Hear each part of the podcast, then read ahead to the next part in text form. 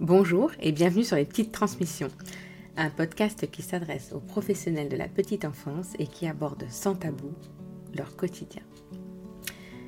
Aujourd'hui, je reçois Mélanie.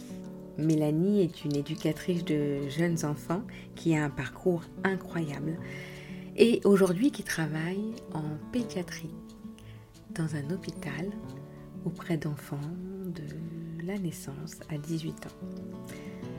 Tout au long de son parcours et aussi dans sa vie personnelle, Mélanie traîne ce combat de limiter les stéréotypes de genre. C'est une des premières choses qu'elle m'a dites quand euh, on a discuté euh, ensemble d'un sujet qu'elle pouvait partager avec moi sur euh, le podcast Les Petites Transmissions. Et en effet, et vous allez le voir, Mélanie est une militante de la première heure et sur les sujets qui lui tiennent à cœur, pourrez l'écouter parler des heures. Je vous souhaite une très belle écoute. Bonjour Mélanie. Bonjour Lika. Je suis ravie de te recevoir. C'est vrai que ça fait quelques années qu'on se suit, on va dire, et, euh, je suis toute, euh, toute contente de pouvoir euh, te recevoir aujourd'hui sur un sujet qui te tient à cœur, je le sais, le genre. Et je crois que c'est un sujet qui, qui devrait ou plus, optimisme, plus optimistement qui tient à cœur à beaucoup de professionnels dans le secteur de la petite enfance. Déjà, avant de commencer, est-ce que tu pourrais nous parler un petit peu de toi, ton parcours? Alors, moi, au départ, je voulais euh, être puéricultrice. Euh, je ne sais pas forcément pourquoi, mais je voulais être puéricultrice, travailler avec des enfants. J'avais vraiment l'idée euh, un peu de, hum, je, me rendais compte en fait des inégalités qu'il y avait et je voulais les changer. Euh, ma mère est assistante maternelle, donc c'était là que je me suis dirigée. Et euh, j'ai passé un BEP sanitaire et social d'abord, ensuite un bac ST2S et euh, j'ai passé le concours infirmier. Et deux semaines avant la clôture des inscriptions du concours de JE, d'éducateur de jeunes enfants, j'ai passé ce concours. J'ai obtenu les deux euh, concours et j'ai choisi éducatrice de jeunes enfants qui me collait plus à la peau, j'avais l'impression sur le papier. Les soins me convenaient un peu mmh. moins euh, pour être puéricultrice, donc euh, je suis partie vers UJE. lorsque j'ai eu le diplôme, j'ai d'abord travaillé dans, un, dans une crèche. Donc, c'était une ouverture de crèche. il y avait 18 enfants d'une société. Mmh. Euh, tout, le, tout le temps où j'y étais, en fait, j'accompagnais le projet, la rédaction du projet éducatif et pédagogique de l'équipe. Ensuite, le social m'a terriblement manqué. Hmm. De par ma formation, j'ai été piquée sociale, donc euh, je voulais y retourner. Donc, je suis euh, partie travailler dans un centre d'hébergement pour femmes victimes de violences conjugales. Hmm. Euh, j'ai été en lien avec la psychologue en fait euh, du service et on faisait beaucoup d'ateliers psychoéducatifs pour accompagner les enfants en fait, qui étaient hébergés avec leur mère. Et euh, ben, mon contrat c'est tout simplement fini. C'était un long contrat qui est de, remplacement d'un an et demi et donc du coup j'ai eu l'opportunité de travailler en pédiatrie et en ce moment je suis éducatrice de jeunes enfants en pédiatrie à l'hôpital. Ok, quel beau parcours. Et, et finalement, par ton parcours, on voit aussi la richesse qui peut être offerte par les différents lieux d'activité d'une éducatrice, d'un éducateur de jeunes enfants, quoi. Parce que c'est vrai qu'on retrouve encore, encore même dans d'autres services que ceux que tu as cités et expérimentés, mais c'est super, j'adore. Merci. Euh, donc, je vais te poser les, petites questions clés euh, du podcast. La mmh. première, c'est euh, s'il existait un delta, quel est-il entre ce que tu imaginais de ton métier et la réalité du terrain? Alors, pour moi, ce qui m'a le plus marqué quand je suis devenue jeune professionnelle et que je suis allée travailler et qui me marque un peu dans tous les lieux où j'ai exercé, c'est qu'en formation EJE, on m'a vendu un petit peu un militantisme professionnel, tu vois, dans le travail social de la petite enfance. Quelque chose de vraiment euh, des professionnels euh, très impliqués euh, professionnellement. Ça, ça c'est le cas, je ne me remets pas en doute, mais personnellement aussi. Hmm. Et finalement, je m'aperçois que, que ce militantisme n'est pas forcément vrai par fatigue, par épuisement, par plein de raisons différentes. Mais euh, c'est un petit peu ça qui m'a. Euh, mais c'est pas grave. Il y a des professionnels très militantes. Je dis militantes parce que j'ai rencontré presque que des femmes. Il y a beaucoup de femmes, oui, bien euh, sûr. là où j'étais. Mm. Mais et d'autres qui avaient, euh, qui étaient peut-être fatigués, peut-être, aussi plein de de désillusions aussi professionnelles et Oui. du coup, n'avaient plus Oui. ce cet engagement, militant. Oui. En tout cas, tu fais tu fais bien de le pointer parce que c'est quelque chose que, ben, oui, on peut on peut constater et l'épuisement professionnel Mmh. amène à à diminuer ce militantisme. Mais, heu, en fonction de l'équipe dans laquelle on se trouve, dans la en fonction des rencontres qu'on fait, c'est quand même, qui quelque chose qui, mmh, qui évolue par cycle Mmh. Oui, tout à fait. Mmh. et et et je constate que rien n'est perdu. Ah tout à fait, non, non. Oui, là-dessus, je suis pleine de pleine d'optimisme aussi parce que, heu, je vois aussi arriver, heu, une jeune génération de professionnels Mmh qui mh. s'intéressent à plein de sujets différents et qui Oui. sont pleins de de convictions et heu, de valeurs et qui portent ça et qui veulent porter ça et Oui. bah, je leur dis: «Continuez en tout cas parce qu'il faut, porter ça». c'est sûr. Alors la 2e question, c'est qu'est-ce qui fait qu'en te levant le matin, tu as toujours autant d'enthousiasme, en tout cas de l'enthousiasme à faire ce métier? Alors, moi, je dirais que, heu, il y a plein de choses, il y a énormément de choses. Mais, le Mmh. la principale raison, ce serait, heu, le on fait un métier quand même dans la petite enfance où on est où c'est autorisé de s'amuser, en fait. Alors, heu, c'est Ouais. peut-être un peu, un peu naïf, mais, on est c'est autorisé de s'amuser et c'est même, recommandé puisque quand on prend plaisir à Bien passer une journée avec les enfants, ils le ressentent et ils passent encore plus de plaisir à être là. Donc, heu, donc du coup, c'est vraiment ça qui me motive à me lever le matin, c'est de me dire: «Je vais m'amuser encore une fois, encore des découvertes avec les enfants, encore des émerveillements, heu, encore des plein de choses à découvrir pour cette journée». C'est génial, tu me donnes plein de frissons. Non, mais c'est vrai, c'est chouette.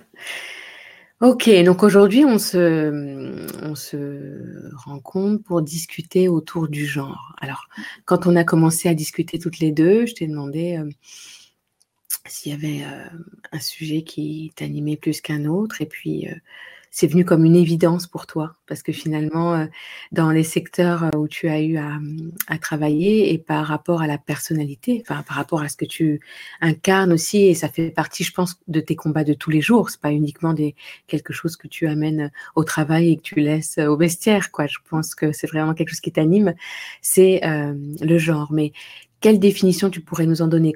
Qu'est-ce que tu entends par là? Alors en fait, heu, moi je me suis aperçue, heu, par mon adolescence, c'est plutôt à l'adolescence, heu, que je m'auto-censurais Mmh mh. pour, me diriger vers certains certains sports. Moi, c'était la boxe quand j'étais petite, je voulais faire de la boxe, j'en ai même jamais parlé à mes parents parce que, je me suis auto-censurée. Ouais, ouais. Et donc, heu, en grandissant et surtout en allant, heu, ben, en à l'école, heu, à l'IRTS, ma formation de JE, là je me suis, j'ai vraiment pointé du doigt, j'ai touché on a pointé du doigt et du coup Mmh on m'a guidée, en par les savoirs que j'ai appris, heu, que, heu, il y avait quelque chose qui se passait au niveau du genre et des stéréotypes de genre et Mmh. heu, donc moi ce que j'entends par là, c'est vraiment, enfermer les petites filles et les petits garçons, là je parle vraiment pour la petite enfance, Mmh mh, mmh. heu, dans des postures, dans des rôles, heu, dans des fonctions, heu, qui sont liées à leur sexe et qui sont amenées par la société, par l'art, la culture, par, les jouets, par la littérature jeunesse, qui sont véhiculées comme ça et dont on s'aperçoit pas forcément l'arrivée en fait. On ne se rend pas forcément compte de comment ils viennent. Oui, oui, c'est in insidieux. Ça se trouve un petit peu dans dans les mots cachés de nos phrases, dans les postures, heu, inconscientes. C'est ça se trouve un peu dans le détail. Je suis vraiment d'accord avec toi et c'est ancré tellement profond, parfois dans notre inconscient et puis dans notre culture que, bah, si on met pas de l'énergie à pointer. Ces petits ces petites choses justement qui sont pas adaptées pour a amener l'égalité entre les Mmh. genres, heu, c'est pas évident. Ouais. Toi, tu tu as, mmh, tu as pointé des choses comme ça dans ton dans ton dans dans tes différentes, heu, dans tes différents lieux d'exercice? Là où alors forcément, là où c'était le plus, heu, marquant, c'était au centre d'hébergement pour femmes victimes de violences conjugales, Oui. où là, heu, lorsque lorsqu'on faisait, pardon, avec la psychologue des ateliers psycho-éducatifs, on il y avait tout un temps pour parler des violences, en fait, que les Mmh. violences étaient interdites et tout ça. Mmh. Mais on passait aussi beaucoup de temps avec les enfants, donc c'était des enfants de, hem, le groupe qu'on avait auquel je pense avait entre 6 ans et 12 ans. Ouais. Et hem, on parlait du genre parce que, et de ce qu'avaient le droit de faire les petits garçons et les petites filles et ce qu'ils n'avaient pas le droit de faire parce Mmh. que, vis enfin, visiblement, ils partaient sur des représentations qui étaient inégalitaires, du fait d'avoir vu leurs parents, heu, dans une Oui. inégalité, en fait. Oui, ouais. Oui, ça part de là. Ouais. C'est ça. En tout cas, pour ces enfants-là, c'était marquant et ils le disaient vraiment, heu, c'était imprégné en eux, quoi. C'était, Oui, quand on leur posait la question, «Est-ce que tu une petite fille a le droit de faire du foot?» Enfin, même les petites filles riaient, en fait. «Mais pourquoi Mmh. Mmh. foot?» enfin, c'était vraiment quelque chose qui était ancré en eux et heu, est-ce qu'une, heu, est-ce qu'un petit garçon, heu, peut faire de la danse? Alors là, je prends vraiment des gros stéréotypes parce que c'est là où c'est le plus marquant, mais il y a beaucoup d'autres choses derrière. Est-ce qu'un garçon a le droit de pleurer aussi? Pareil, Mmh mh. non, un Mmh garçon, ça ne peut pas pleurer. Ça n'a pas le droit de pleurer et et toutes ces choses-là, heu, j'ai pu, la m'en apercevoir là et aussi, heu, lorsque j'étais à la crèche, j'avais eu le la situation qui m'avait mise, un peu en difficulté.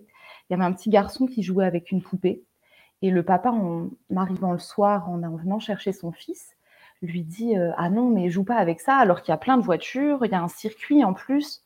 Mmh. j'étais un peu mal à l'aise et je lui ai demandé: «Pourquoi vous ne voulez pas qu'il joue à la poupée?» Et en fait, je pense qu'il a senti mon malaise et lui-même n'a pas su me répondre. Bien sûr. Avec le j'aurais dû rebondir là-dessus, mais j'ai pas à ce moment-là, j'avais pas le je savais pas quoi dire, en fait et maintenant je saurais quoi dire, mais en tout cas, à l'époque, je ne savais pas quoi dire. Je pense que même si on a réfléchi sur le sujet, sur le moment, on peut se retrouver comme toi à pas savoir quoi dire. Parce que finalement, heu heu, ce papa-là qui n'est pas à l'aise, c'est parce qu'il prend conscience que c'est un par réflexe qu'il a dit ça à son fils, mais qu'il assume absolument pas, tu vois? Oui, c'est ça. Mmh. Heu, ce qu'il ce vient de ce qu'il vient de poser là et finalement, on peut se retrouver mal à l'aise parce que, heu, bah, parce que, des des des impairs comme ça, sont à portée à la portée de tout le monde, quoi. Enfin, en par rapport à là, c'était, effectivement flagrant. Heu, je je re je constate quand même que depuis de nombreuses, de quelques années, il y a un gros travail qui se fait autour des émotions et déjà, comme tu le dis, ça permet de normaliser, Mmh. heu, l'émotion, face au genre, Mmh. hein? Mmh. Enfin, de toutes les émotions, en tout cas, face au genre.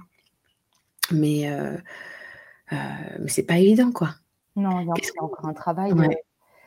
Mais c'est un travail ce qui est pas évident, c'est qu'en fait, on on est tous on a tous ces stéréotypes ancrés en nous. Et c'est difficile de de lutter contre ça parce que, heu, je repense à je me suis fait la remarque, en fait, c'est l'an dernier, heu, peu avant Noël, heu, je me faisais la remarque que quand je voyais mes nièces, j'arrêtais pas de dire à quel point elles étaient belles.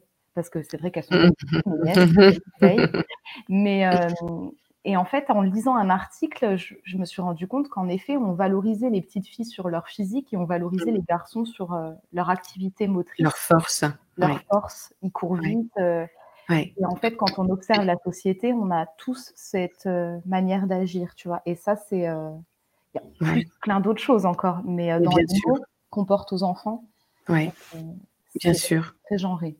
Ouais, bien sûr. Je reviens un petit peu en arrière. Qu'est-ce que tu aurais répondu à ce papa, alors, maintenant? Tu disais: «Maintenant, j'aurais su quoi lui répondre». Alors, en fait, heu heu, c'est parce que tout simplement que je suis dans un, heu, groupe Facebook, d'éducateurs de jeunes enfants et il Mmh. y a une professionnelle qui a eu cette, même situation Ouais. et une autre professionnelle lui a dit que, la question à lui poser, c'était, enfin, la réflexion à lui faire, c'est: «De quoi vous avez peur? Vous avez peur qu'il devienne un bon père?» Mmh. dit: «C'est vrai que cette remarque-là, parce que quelque part, elle est bienveillante pour le père qu'il est, puisqu'elle Oui. quelque part, elle le complimente Mmh. et en même temps, elle lui montre que, heu, que c'est pas parce qu'en fait, je pense que la crainte de ce père, heu, c'était, heu et ce qu'on peut entendre, moi, je je sais que je l'interprète comme ça, c'est, la de sexualiser son fils, en fait et d'orienter sa d'orienter son orientation sexuelle. Ouais, C'est ouais, ce ouais. qu'on entend beaucoup. En réalité, à l'âge là, ils reproduisent les choses. Le jeu est de reproduire quelque chose, heu, d'apprendre à l'empathie, Mmh. d'apprendre à s'occuper d'un autre être humain et ouais. Ouais. Donc voilà, quelle était sa crainte? Je Et c'est super de parler de peur, parce Mmh. qu'aussi ça revient à mettre une émotion. Peut-être que le le père n'avait pas spécialement intellectualisé, Heu, mais heu, ça l'emmènerait à se questionner quand même. Mmh. Même si là, ce papa, s'il était mal à l'aise, je pense qu'il avait commencé le cheminement, quoi. Oui, c'est pour ça que j'ai eu cette Ouais. pensée-là. Ouais, il était mal à l'aise, donc je pense qu'il s'est rendu compte que, heu Oui, oui, oui. Oui, parce que moi, ça m'est déjà arrivé d'avoir des des des des personnes qui, ne se remettent absolument pas en question et me et je me revois, heu, 10-15 ans en arrière, bon là encore, c'était un papa, c'est heu, qui m'a qui m'a qui m'a demandé, heu, assez fermement d'empêcher son son fils, du coup, heu, de jouer aux poupées pendant la journée et et là, bah, il a pas sourcillé, quoi Mmh. et là et là, c'est c'est autrement difficile parce que, heu, il faut pas répondre par de la colère, parce que là, en l'occurrence, il y avait un peu de colère, quoi. Il faut pas répondre par de la colère et on a mis un peu de temps à se sortir de de ça. Mmh. Je te dis ça, voilà, ça fait plus de de 10 ans et on n'était pas armés, heu, pareil, hein, sur le sur ce sujet de des émotions, du genre. On a on a réussi un petit peu, mais heu, je pense que le papa a cédé, heu, parce qu'il s'est dit: «Heu, c'est une autre culture. Mmh. Ça ne m'enlèvera pas ma culture». Je pense que ça lui a pas pour autant fait revoir son sa son fonctionnement à la maison, mais il a il nous a il a été d'une grande confiance quand même par rapport à à ce qu'on proposait et puis nos réponses, heu, par respect pour, heu, notre culture. Mmh. Voilà. Mais bon, c'était c'était toujours ça de de de gagner pour cet enfant, en tout cas, il me semble et encore que, parce qu'on pourrait en parler encore, longtemps, mais heu, quand se pose là une différence, flagrante de culture entre ce qui se ce qui se passe sur le lieu d'accueil, là, en l'occurrence et puis à la maison, bah, comment accompagner, l'enfant? C'est pas évident, quoi, non Non, c'est pas évident et puis, en effet, moi, je je sais qu'il faut je me suis toujours dit que je ne rentrerai pas en conflit, heu, peu importe le sujet et ça ne sert Mmh. à rien, Non. heu et pour autant, des fois, là, pour moi, c'est ce sujet-là, c'est Ça difficile vient pour te moi chercher. Ouais, parce ouais. que c'est quelque chose que, heu, qui est ancré, pour le coup, l'égalité, en fait, parce que c'est Mmh ça, au mh. fond, l'égalité Oui. femmes-hommes et l'égalité petite fille, petit garçon. Elle est ancrée, c'est un combat, même comme tu le disais au début, de l'épisode, c'est un combat qui est même personnel. Oui. C'est vrai que j'essaye, mais c'est dur de il faut pas réagir par la colère. Il faut vraiment Non. essayer de comprendre aussi l'autre et de Oui et et comme tu as employé l'émotion peur, il y a de toute façon ch chez l'autre de la peur, de la colère et parce qu'on est professionnels, comme tu dis, l'i l'idée, c'est pas d'aller au clash parce qu'on ne gagnera rien déjà au clash, heu, mais heu, d'essayer de l'apaisement et la rencontre. De toute façon, la rencontre se fait, heu, dans l'apaisement, hein, Mmh. donc heu, ouais, ouais. Mais c'est souvent, le la question des jouets se passe souvent du point de vue des petits garçons. Quand on Oui. observe, les petites filles peuvent jouer avec tous les jouets qu'elles veulent, mais les petits garçons, c'est difficile d'aller sur le terrain des jouets dits féminins Oui. et heu Tu as et raison, ouais, et alors quand on part sur le registre des émotions, les petites filles, par contre, ont droit aussi à 0 émotion Mmh. et heu et les les garçons, heu, la colè enfin non, pardon, excusez-moi, c'est l'inverse. Les petits garçons ont droit à 0 émotion, sauf la colère et les petites filles, heu, par contre, il faut pas qu'elles soient en colère. Elles ont Oui, oui, droit, oui, heu, oui. d'avoir peur, elles ont le droit d'être tristes, elles ont le droit d'être frustrées, mais par contre, pas du tout la colère. Il y a vraiment, des inégalités qui s'adaptent, en fait, qui sont vraiment, liées à la à l'image qu'on a de la femme et à l'image qu'on a de l'homme et de ce qu'on attend de l'homme et de la femme, en fait. Complètement, complètement et et encore une fois, c'est pas toujours ramené à la conscience. Donc c'est pour ça que c'est compliqué parce qu'on marche sur des œufs et on est en train de parler avec, heu, l'inconscient de chacun et et c'est pas évident. Est-ce que, hem, tu vois, on parlait de de la difficulté, mais est-ce qu'au niveau des des professionnels, tu as ressenti parfois, heu, auprès de tes coll de de tes collègues, en tout cas, que tu as dû accompagner, même manager, des des freins des difficultés? À pouvoir, heu, prendre conscience de de ça? Heu, le frein alors, je trouve, moi, le frein principal, c'était au niveau des surnoms donnés aux enfants. Ça, Ah c'est oui. le grand débat en crèche. Mais heu, les surnoms donnés aux enfants et qui qui sont qui déjà ne servent pas fondamentalement à quelque Mmh chose et Mmh. en plus de ça, sont très genrés. C'est ma petite puce, ma petite crevette, et Mmh. pour les petites filles et pour les garçons, c'est bonhomme. Alors ça, je battais contre ça, bonhomme, bonhomme Mmh. et c'est vraiment pour le coup, c'était ce frein-là, en tout cas à la crèche. Alors c'est, heu, les enfants, on peut en dire ce qu'on veut, c'est tout mignon, on en on a envie d'être dans l'affectif et dans l'émotion avec eux, mais pour Bien autant, sûr. on reste des professionnels et là, en plus, d'autant plus quand c'est très marqué, très genré, ma petite puce, mon bonhomme, quoi. Là, on est vraiment Oui. sur, heu, quelque Ouais. chose, heu, de très genré et c'était celui-ci qui était le plus, heu Oui et c'est vrai que toi, bah, ça ça te saute aux yeux, enfin, ça te saute aux oreilles, mais c'est c'est assez courant quand même, quoi et tu vois, je je rebondis encore une fois sur quelque chose que tu as dit il y a quelques phrases avant, par rapport à, mmh, aux compliments qu'on peut faire sur les vêtements. Mmh. Aussi, moi, je me rappelle ma petite, ma mon aînée, ma fille, je l'emmenais, à la crèche très régulièrement en jogging, histoire qu'elle soit à l'aise, quoi, tu vois? Heu, jogging, legging, des couleurs, franchement pas, et puis pas de fleurs, enfin, tu vois? Il y avait y avait rien à complimenter si jamais, c'est ce qui était attendu. Et n'empêche que moi, ce qui m'a gênée parfois, c'est, heu, bah, on arrivait, heu, simultanément avec d'autres petites filles qui, elles, avaient des robes, heu, tu Mmh. vois? Qui, elles, portaient, hem, Des des petites fleurs, des paillettes, des Mmh. barrettes, tu vois?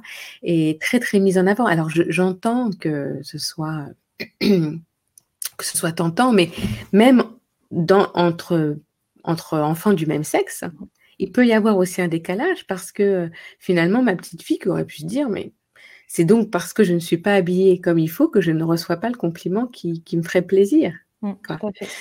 et heu et même, dans ce sens-là, c'est c'est difficile et puis, tu sais, on parle de de sexisme et là, je reviens je rebascule par rapport à ce que tu disais par rapport aux émotions. Les garçons, les petits garçons subissent déjà du sexisme parce qu'on ne leur permet pas d'être tout entièrement ce qu'ils sont, quoi. Mmh, ouais, tout à fait. Dans les émotions, dans leurs choix. vraiment Ouais. Ouais, ouais, ouais, c'est quelque chose c'est quelque chose qui est, heu, même chez les adultes, quoi et Oui. heu, qui je je là où enfin, moi, j'ai toujours sauf en crèche, j'ai toujours travaillé avec des enfants jusqu'à 18 ans et Oui. heu, chez les préadolescents, chez les adolescents, un garçon qui pleure, ça ils ont des insultes, ils se prennent des insultes, vraiment, qui sont homophobes, en fait, hein, clairement homophobes Oui. Parce que, pleurer, c'est pas c'est quelque chose de femme, enfin, c'est pour les femmes, Mmh. c'est, Mmh. pour les tapettes, quoi. C'était ça, en fait, qu'ils disaient alors qu'en réalité, s'ouvrir aux émotions, c'est tellement important, mais pour filles, garçons, c'est et Une force. une Ouais. force. De Ouais. pleurer, c'est une force et Oui, heu oui. et toutes toutes ces émotions-là et mê et du coup, à l'inverse, du coup, la colère pour les petites filles, c'était pas possible, quoi. La Mmh. colère est, heu, totalement impossible et et heu, récemment, moi, j'ai eu, heu, beaucoup de colère, dans ma vie personnelle à affronter et même moi, j'avais du mal à me dire: «Je suis en colère» Ouais. parce que c'est quelque chose qui est nié alors que moi, mon éducation, elle était pas du tout genrée, mais c'est quelque chose qui est tellement ancré, dans la société, culture. dans les mots, dans la culture Oui, oui. que, j'avais du mal à accepter ma propre colère, quoi. Mmh. C'est, tout un travail. C'est vrai, c'est tout un travail. Je pense que ça prendra certainement plusieurs générations, hein, pour, heu, pour désancrer, heu, tout ça. Heu, mais comment tu fais, toi, au quotidien pour, mettre ta patte, pour, pour accompagner, pour sensibiliser? Qu'est-ce que qu'est-ce que tu fais?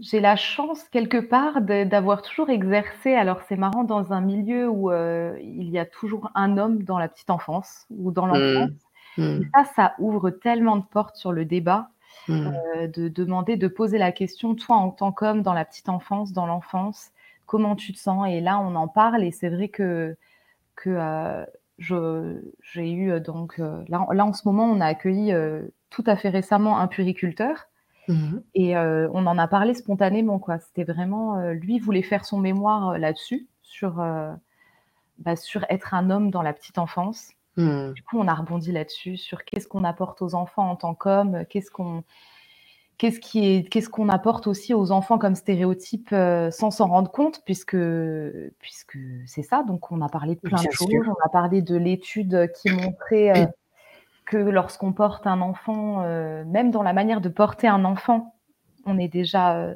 dans la représentation sociale, une petite fille, on la porte alors ça, c'est vraiment une étude, je sais plus d'où elle vient, j'en avais entendu parler. On la porte avec, heu, douceur et un petit garçon, on le porte un peu plus vite, on y va un peu plus vite, Mmh peu plus brusquement Mmh. Mmh. et du coup, heu, on parlait de ça il y a pas c'était vraiment la semaine dernière, je crois, lundi, mardi Ouais, c'est incroyable. Mmh. et heu et du coup mais après je rebondis aussi sur les remarques qui sont faites aux enfants des fois, c'est, quand j'entends quelque chose, par exemple, un compliment sur une petite fille, «Mais qu'est-ce qu'elle est belle, mais qu'est-ce qu'elle est belle», ben, je vais le dire, heu, sur le ton de l'humour parce que moi tout passe par l'humour, Mmh. heu, mais elle est peut-être autre chose que belle et puis comme j'ai du lien avec les professionnels, du coup, elles me disent: «Bah oui, heu, elle faisait un puzzle, elle est super intelligente». Bah oui, mais c'est important de Ouais. de se focaliser sur d'autres choses que l'esthétique pour les filles et autre chose que le moteur chez les garçons. Mais oui, tellement et et je crois que ça peut demander un peu d'énergie que de se remettre un peu dans les rails, tu vois? De s'éloigner des stéréotypes. Après, c'est des réflexes qui, qui viennent, mais ça demande quand même de l'énergie, quoi. Mmh. Mais comme récemment, je trouve qu'on est vraiment, les professionnels de la petite enfance, sensibilisés de plus en plus à, heu, prendre l'enfant dans son individualité. Je trouve qu'on heu, je vois en tout cas cette observation, on on réfléchit tous de plus en plus à ce qu'on dit, à ce qu'on fait, à la posture, à l'aménagement de l'espace. Donc Oui. ça vient, je trouve que ça vient Oui. progressivement aussi cette question du du genre. Oui, oui, oui et ça et ça vient dans l'espace public, en Mmh. général, donc ça amène de toute façon, heu, bah, nous professionnels à se questionner, heu, dans notre vie de tous les Mmh. jours et et dans notre, hem, dans notre quotidien professionnel, mais même le ne serait-ce que les couleurs, tu vois? Moi, j'avais encore une discussion il y a pas très longtemps avec une amie qui est pas du tout du secteur de de la petite enfance et donc qui attend, une petite fille et qui est déjà dans la réflexion de se dire: «Je il est hors de question que je l'habille qu'en rose». Mmh. Heu, hem, hem et et puis elle aura du bleu et puis elle aura du vert et puis elle aura du jaune. Alors qu'il y a quelques années encore, c'était de se dire: «Heu, bon, on arrête avec le rose et le bleu, on va mettre tout le monde en vert limite quoi», tu Mmh. vois? Sauf que sauf que la sauf que la réponse, ce serait de se dire: «On n'arrête pas le rose, on Oui, n'arrête pas le bleu, c'est toutes les couleurs pour les 2 quoi». Ouais C'est les enfants même dans les jouets. C'est, heu, ça. y a on voit de moins en moins les pages roses et les pages bleues dans les catalogues de jouets. Ça, Oui, oui, oui, oui. fabuleux, ça ça Oui. améliore, mais c'est aussi laisser les enfants, heu, vers tous les jouets et heu, sans forcément de distinction, en fait. Juste, C'est ça. s'il a envie Oui. d'avoir une poupée, bah, si elle est rose, ben, elle sera rose, si elle est bleue, elle sera bleue. A si elle a envie d'avoir un camion rose, elle aura un camion rose, Oui, peu importe, oui. on peut tout imaginer. Mais Oui. c'est pas censurer, en fait. L'éducation non genrée, c'est l'inverse de censurer, en fait. C'est vraiment s'ouvrir, Ouais. et ou faire permettre aux enfants de s'ouvrir vers un maximum de choses à explorer, en fait. Complètement et tu vois, ça permet aussi à l'enfant de découvrir sa propre sensibilité sans être guidé, Mmh. heu, par, heu, quelque chose d'imposé par, heu, la société, la culture, les adultes en l'occurrence qui s'occupent, heu, de lui et hem et puis un enfant qui irait vers le bleu parce que, finalement c'est une couleur qui lui plaît bien, c'est pas la même chose qu'un garçon qui va vers le bleu parce que, «Ah non, le rose c'est pour les filles». Enfin, tu vois? Et et et admettre ça et regarder ça et pas lui dire, voilà: «Pourquoi le bleu? On n'a pas dit» enfin, voilà, j'ai des exemples en tête, c'est pour ça que que je l'évoque, mais hem, cette ouverture, elle, heu, elle permet, hem, aussi et avant tout, de l'enfant de se rencontrer lui, dans ses préférences, de de connecter à à à lui, à sa sa sensibilité, à se laisser comme ça, à lui laisser une liberté, quoi. C'est ça et c'est ça Oui. aussi justement le travail sur, sur en fait, finalement, tout ce qui est, très genré, c'est beaucoup d'interdits, en fait. Bien sûr. c'est de la Oui. censure. On va oui. censurer les filles, heu, à être, heu, ben, je sais à aller vers des jouets mécaniques, par exemple, heu, ou aller vers des jouets, vers qui sont tournés vers l'extérieur et on va censurer les petits garçons à aller vers tout ce qui est empathie, maternage, prendre soin de l'autre et l'esthétique aussi. C'est vrai, ouais. Sauf qu'à 3 ans, quand un petit garçon, il apprend à s'habiller, je suis sûre qu'il serait super content qu'on lui dise qu'il est beau, heu, qu'il a un super beau pantalon, qu'il s'est bien habillé, enfin et une Bien petite sûr. fille, à l'inverse, je suis sûre qu'elle serait super contente qu'on lui dise qu'elle court vachement vite et que, heu Mmh, mmh mh. et que enfin, donc c'est ça, en fait, tout est dans la censure, tout est dans la dans les interdits, dans l'orientation. On oriente, en fait, nos enfants vers, heu, quelque chose qui leur est destiné, enfin, qui leur est euh, guidé par la société. La culture et la littérature jeunesse aussi. Complètement. La littérature jeunesse, c'est euh, lorsque j'ai fait la quand lorsque j'ai pris la bibliothèque de la pédiatrie, j'ai enlevé une quantité de livres, mais euh, mmh. c'était vraiment des livres, des imagiers, par exemple l'imagier du chantier pour les petits garçons. Ah oui, ouais, ouais, ouais. Pourquoi pour les petits garçons euh, L'imagier de la mer pour les petits garçons, il m'a aussi surpris celui-ci parce que je n'imaginais pas que la mer puisse être quelque chose de, de genré, mais c'est l'aventure quelque part et l'aventure c'est masculin. Donc euh, sans doute. Et puis tu sais, même si devait, même si je me dis, ça se trouve il existait un livre La mer pour les petites filles, ben, c'est pas mieux parce que pourquoi, euh, pourquoi séparer l'expérience euh, et lui en rendre voilà une partie pour les filles, une partie pour les garçons? Ouais, je, oh, ouais, je suis d'accord. Il y a énormément de livres. Alors, il y en a de moins en moins quand même parce que les maisons d'édition font vraiment, sont vraiment vigilants euh, par rapport à tout plein de sujets et c'est de, et je trouve que c'est de mieux en mieux. Mmh. Euh, il y a encore parfois du progrès mais, à faire, mais, euh, mais euh, j'imagine le truc que tu as dû faire. J'ai fait des bons, vraiment, parce que, et pareil, il y avait tous les livres. tous les livres de princesses en fait. alors je ne sais plus exactement les titres, mais c'est une princesse. Et dès que c'est pour les filles, c'est rose, violet, paillettes. Dès que c'est pour les garçons, c'est bleu ou des couleurs sombres, grises. Et en fait, du coup, les enfants s'autocensurent et ils ne vont pas aller vers la couleur qui, qui n'est pas associé à leur sexe en fait. Et c'est ça qui est dommage parce que parce que dans les deux types de livres, on trouve des choses géniales et euh, je suis sûre que ce serait génial pour les deux. Mais euh, ils s'autocensurent, quoi. Bien sûr. Moi, tu sais, je vois mon mari qui, euh, qui ne s'était pas spécialement posé cette question-là, je pense, avant d'avoir des enfants.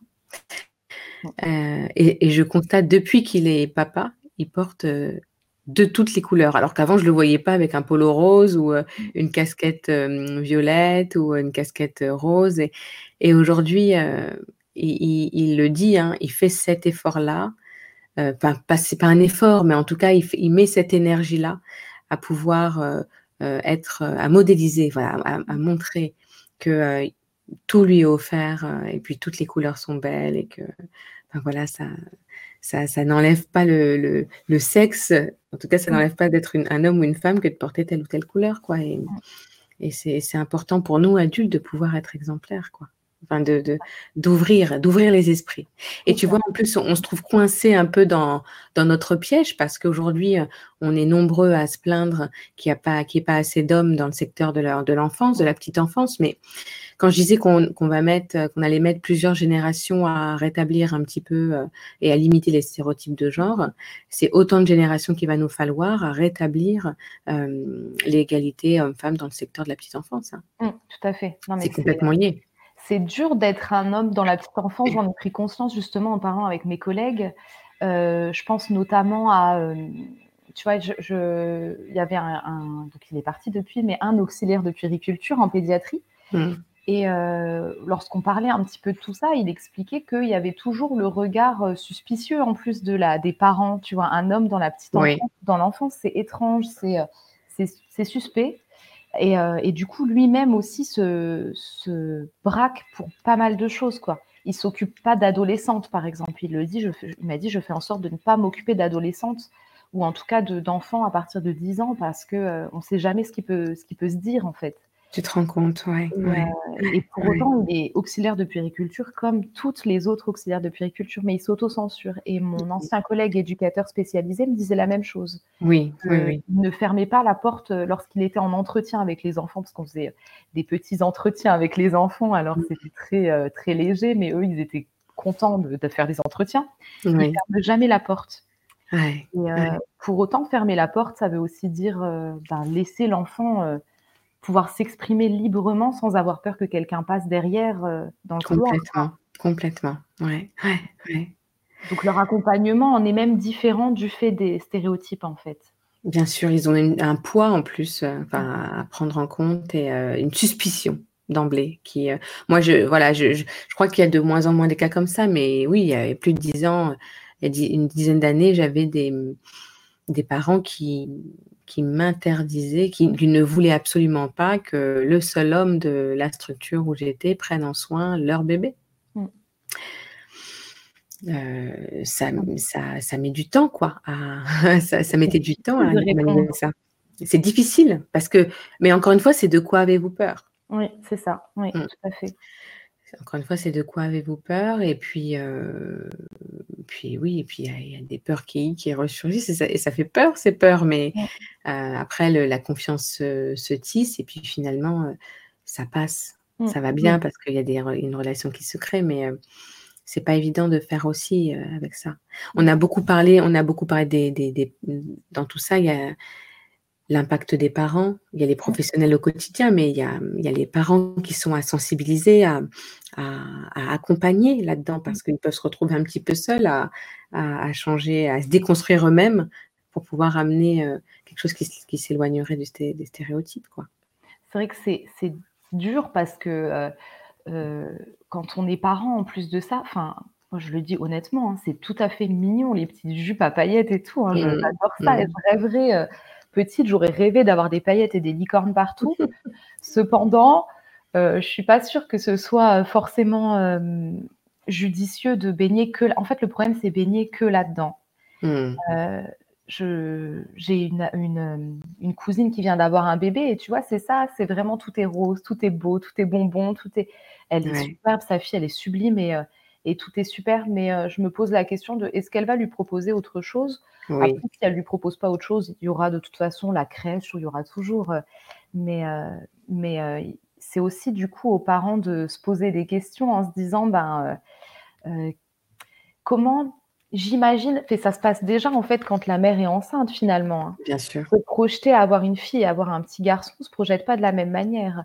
La Mmh. mère ou pour la mère ou pour le père, j'entends beaucoup, heu, dire: «Moi si j'ai, heu» enfin une femme dire: «Moi je rêve d'avoir un garçon pour que ce soit le garçon à sa maman» ou l'inverse, heu, ce sera la petite fille à son papa. Et du coup déjà là, ça commence à à se poser les stéréotypes et toute l'agitation en ce moment, en plus, on voit beaucoup sur les réseaux sociaux, toute l'agitation, de l'annonce du sexe avec, les confettis et les pétards roses ou bleus, c'est incroyable. Moi je je alors moi qui adore faire la fête, je trouve ça génial, mais à côté de ça, j'ai mon petit côté qui me dit: «Oui, mais après le bébé, il se limite pas à son sexe en fait». C'est vrai, oui, oui. Et vrai. et je trouve ça dommage même, même de la même manière, tu vois? Quand on quand on je repense à ça aussi, à la crèche, on faisait appel quand il y avait un enfant, heu, malade, on appelait systématiquement la maman, systématiquement et je pense qu'on ne se posait même pas la question de, heu même si c'était le papa qui venait le chercher et qui l'amenait à la crèche, hein Mmh mh. et et je me suis fait cette remarque de, heu, pourquoi systématiquement on appelle la mère en fait quand l'enfant ne va pas bien? Qu'est-ce qui se passe? Je pense que ce serait peut-être judicieux aussi de de dire peut-être que les parents le disent d'ailleurs: «S'il est malade, c'est plus judicieux de m'appeler moi ou de m'appeler mon conjoint» Mmh. ou à la crèche de demander, voilà: «S'il est malade, lequel des parents on peut plus déranger?» Mmh. parce que, hem, Mais oui, mais bien sûr. c'est une histoire d'organisation en fait, mais nous, on fonctionne avec nos préjugés, il est malade et c'est la maman qui va s'en occuper et venir le chercher en fait. Et avec nos préjugés, on n'aide pas, heu, la diminution de la charge mentale, tu vois? On enfonce même les les les les mamans encore un petit peu plus et d'en prendre conscience, c'est très important, tu as raison. Ouais. On fait porter le poids là-dessus ou quand, heu, une petite fille arrive et que c'est son père qui l'amène, de faire la remarque de: «Oh ben, vu vu, heu, la tête de tes cheveux, c'est bien papa qui t'a il y a pas de petite tresse aujourd'hui». C'est plein de petites remarques qui sont anodines et qui peuvent paraître, heu, totalement insouciantes, mais qui sont Mmh. lourdes de sens en fait Complètement. mis bout à bout, c'est plein de petites pierres qui qui qui forgent en fait l'identité, Oui. d'une fille ou d'un petit garçon quoi et c'est, Ouais et je pense que le 1er pas, heu, c'est déjà d'en prendre conscience, de de de se laisser les de de se laisser les dire et puis, a posteriori de se dire: «Bah oui, ça, c'est lourd de sens pour cette raison ou cette raison». Déjà d'en prendre conscience, c'est un 1er pas parce que vraiment, c'est pas simple Ah de de de de s'éloigner, tu vois, de de nos schémas et tout, mais mais déjà d'en prendre conscience et d'en prendre conscience entre collègues, ça aide bien aussi. C'est ça. Je pense que ça peut même être un petit jeu, tu vois? Où, Oui. de dire: «Bon bah voilà, quelles sont un peu les phrases, qui vous interpellent? Cette semaine, on va faire attention à ça et on va s'écouter les unes les autres et s'observer les unes les autres. Est-ce que, est-ce que voilà, lorsqu'une petite fille pleure et ben, on va dire: "Oh là là, tu fais de la comédie"» heu et heu, un petit garçon lorsqu'il pleure, heu, lui dire: «Ah bah non, ça va, Ouais, ouais, ouais, hein». Alors ou alors, heu, lorsque de lorsque des enfants se chamaillent, euh, bah, autoriser les garçons à se chamailler un peu plus longtemps que les filles ou c'est plein de petites choses et du coup se noter en fait, se le, se le noter parce que se faire la remarque vraiment en toute bienveillance parce qu'en réalité, les représentations sociales, elles sont, c'est vraiment un schéma qu'on se construit depuis toujours, depuis qu'on est. Et, et du coup, on, peut difficilement lutter contre ça. C'est un énorme travail à faire sur soi-même. Oui, c'est vrai. Et donc, toutes les représentations sociales d'ailleurs, mais c'est vrai que les représentations sociales de genre, elles sont culturelles et on les voit partout au quotidien et sans même s'en rendre compte. Quoi. Quand on mmh. ouvre les yeux, c'est flagrant. Quoi. Ça, ça, transpire. Mais Vraiment. c'est difficile. C'est difficile. Ouais. C'est un combat. un combat de tous les jours. De tous les jours. Parents, professionnels, de tous les jours. C'est vrai. Peut-être pour conclure, qu'est-ce que tu pourrais nous. Qu'est-ce qui ressortirait là de, de ton propos? Qu'est-ce qui serait le plus important à retenir de tout ce qu'on a pu échanger sur ce thème, Mélanie? Alors, pour moi, ce qui serait le plus important à retenir, c'est que, euh, et ben, un petit peu pour conclure, du coup, ce serait que les, représentations sociales, elles peuvent paraître, enfin, tous, tous ces stéréotypes de genre peuvent paraître euh, futiles et ça peut paraître être un combat totalement euh, futile et pas forcément important pour la cause qu'est l'égalité homme-femme. Pour autant, ça l'est. Et on peut tous et toutes travailler là-dessus et on peut tous et toutes euh, s'en détacher une fois qu'on en prend conscience et qu'on essaye de lutter contre ça. Et euh, c'est pas si compliqué que ça. C'est un travail sur soi-même. En fait, c'est plein de petites choses anodines. Hmm. Euh, mais il faut le faire. il faut le faire pour, euh, pour la future génération, en fait, pour faire changer les choses à long terme. Je suis d'accord. Ouais. Merci. Comment tu fais pour, te, pour entretenir tes connaissances au quotidien, pour garder pour, euh, pour, et pour, enfin, pour nourrir ta curiosité au quotidien dans, dans ta vie professionnelle? Alors moi, je rencontre, c'est vrai que je fais pas mal de, de, rencontres dans, de par mon travail. Euh, je fais partie d'un réseau, alors en fait c'est un, un, réseau près de chez moi de lutte contre les violences faites aux femmes et je fais partie du groupe euh, en fait concernant les enfants. Donc c'est que des professionnels qui se réunissent et qui réfléchissent à l'égalité homme-femme auprès des enfants. D'accord. Donc le fait juste de rencontrer des professionnels, d'échanger avec elles, de se dire bah tiens, euh, il y a tel livre qui en parle, on s'envoie des articles, on s'envoie des choses. Euh, je suis pas mal série Netflix aussi. Il y en a une très bien mmh. pour, euh, qui s'appelle Babies, que c'est un docu C'est vrai, oui. super. Et très podcast aussi, donc pour le mmh. coup, je jongle un peu entre tout ça. Mais beaucoup de rencontres, c'est beaucoup de rencontres surtout. Ok, merci Mélanie. La deuxième question clé pour finir le podcast, c'est euh, est-ce que tu as une idée de thème qui, pourrait être abordé pour un prochain épisode? Euh, il y en aurait plein. il y en aurait Il y, en aura plein. il y en aura plein. Et eh bien, tant mieux. c'est vrai qu'il y a quelque chose aussi que je, qui, moi, me met en difficulté, et je pense beaucoup d'autres professionnels, c'est euh, les comportements dits violents que les enfants peuvent, peuvent avoir donc, je pense notamment à la fameuse morsure, ah qui peut être des fois traumatisante pour une équipe à accompagner, pour les parents aussi à accompagner. Et euh, je pense que cette thématique-là euh, pourrait euh, nous éclairer sur énormément de choses. Mmh. Eh bien, figure-toi que c'est un thème qui arrivera dans très peu de temps. Ah,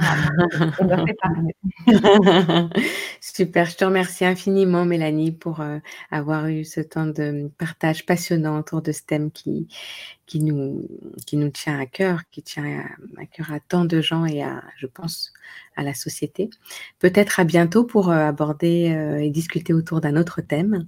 Peut-être, j'espère. Merci beaucoup de l'invitation, Lika. Avec plaisir et bonne continuation à toi, Mélanie. Merci beaucoup. À toi aussi. Au revoir. Merci. Au revoir. Au revoir. J'espère que cet épisode vous a plu.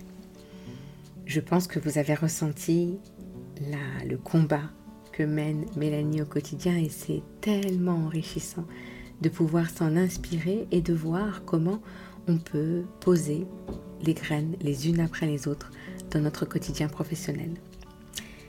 Si vous, avez, aimé cet épisode et pour aider à sa visibilité, n'hésitez pas à le partager, à mettre 5 étoiles au podcast et éventuellement me mettre un petit commentaire que j'aurai plaisir à lire lors d'un futur épisode. À bientôt pour d'autres petites transmissions.